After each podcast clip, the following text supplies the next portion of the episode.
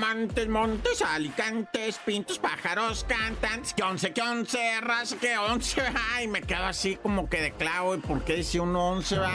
Bueno, como haya sido, pues aquí estamos, va, para darle en el show. De la mejor, 97.7. Ahí te van los decesos, va, Naya. Oye, fíjate que, déjame decirte, va, que asesinaron en Veracruz a Saima Soraya Zamora, todo con Z, ¿no? O sea, sus iniciales son como si estuviera uno dormido, ¿no? Saima Soraya Zamora. Fíjate que ella la conocían como Lady Pestañas, una, ah. pero no por grosería, ¿eh? sino porque ella misma usaba unas pestañonas así grandísimas en Veracruz, muy conocida. Ella de una familia pues de trabajadores que se dedicaban a la mecánica, al muelle, a todo eso, al muelleo, ¿no? Y, y ella fue asesinada, fíjate, en la calle. Iba para su casa, estaba muy contenta Lady Pestañas, este, la señorita Saima porque había conseguido ser la representante de este Adán Augusto en Veracruz, ¿verdad? Y pues estaba muy contenta, yo no sé qué pasó y algo de repente, ocho disparos le quitaron la vida. Saima Soraya,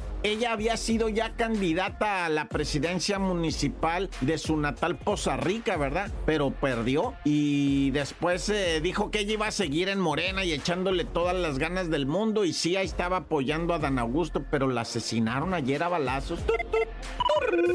Y bueno, mientras tanto, ¿verdad? Sigue el robo a lo que vienen siendo las grandes joyerías, dicen por ahí, ¿verdad? Dos hombres armados detonaron pues un balazón para robar cinco piezas de joyería en la Esmeralda, en la plaza comercial Tepeyac, en la Granjas México. Resulta ser ¿verdad? que llegaron los individuos y dispararon contra la vitrina. hombre, uno de los empleados se aventó un clavado que se pegó con el filo de algo, no sé si el escritorio o qué jaranas, pero se lesionó uno de los empleados al ponerse a resguardo, va, a ponerse a cubierto. Es que está de terror esto, no sabes cómo van a reaccionar los malandros, no sabes qué rollo traen. Y pues no te quieres quedar tampoco a averiguarlo.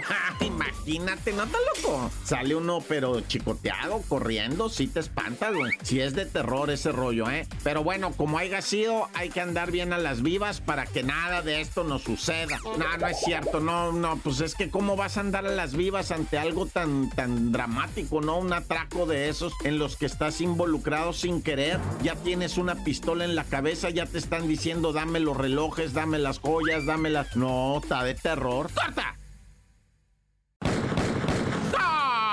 Montes, montes, alicantes, pintos, pájaros, cantan, mensa que estamos a pechar de toda la galleta del mundo en el show de la mejor 977. Fíjate este vato, te voy a platicar de un compirri, ¿verdad? Que quiso cruzar queso por Presidio, Texas. Allá hay una garita, ¿verdad? En Presidio, Texas. Llega este vato, 22 años, gabacho el güey, México gabacho americano, ¿verdad? Y llega el compi, pues bien confiado, le dice, ¿qué hubo que traes? No, pues traigo unos quesos, dice. Traigo siete quesos que son menonitas porque pues iba por Chihuahua. Están bien buenos, están bien buenos. Me deja olerlos, le dice el security, va, que lo detuvo ahí en la garita. Simón, y ya destapó pues la parte de atrás. Ahí venían envueltos en plástico. Y dice el vato, ahorita tuviera ahí unas tortillas de harina y me así frías, me hago una quesadilla. sí, está bien bueno este queso. Porque quiere probarlo, jefe. Simón dice, regálame la mitad.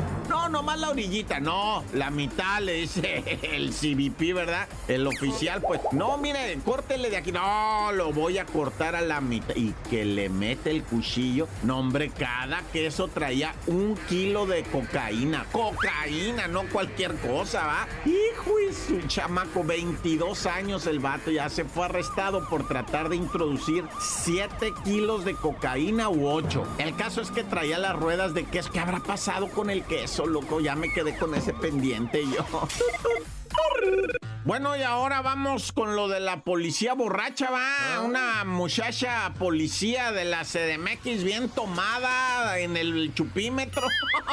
pues es que a lo mejor con tanto contacto de borracho se contagió, pero pues la gente es mal pensada y creen que ella estaba pisteando. No. Bueno, sí, la verdad sí. Está bien borracha la policía, raza. ¿Qué onda con eso, güey? O sea, sí está cañón. Y sí les tienen que meter todo el rigor de la ley porque no son ciudadanos ciudadanos normales, pues. Pues es policía, es la fuerza pública, alcoholizado. Deben de ponerle, no nomás despedirla, o sea, sí hacerla muy, para que quede como escarmiento, va, para el que lo intente de nueva cuenta. Mira, si tú eres policía, si eres servidor público, si eres guardia nacional, si eres ejército y te emborrachas, así, o sea, no te emborrachas en tu, en tu vida civil, no, o sea, de franco va, pero cuando estés en el servicio borracho, vas a ir al bote y te vamos a traer exhibido y te va. La neta sí amerita, sí amerita, porque, o sea, si lo dejas, no, pues ya la corrimos, no, pues como que me corrieron, no, o sea, una sanción más fuerte, la neta ahí. Bueno, pues hay leyes, va, no va a ser lo que uno diga, pero bueno, mejor me persigno de encontrarme unos de estos borrachos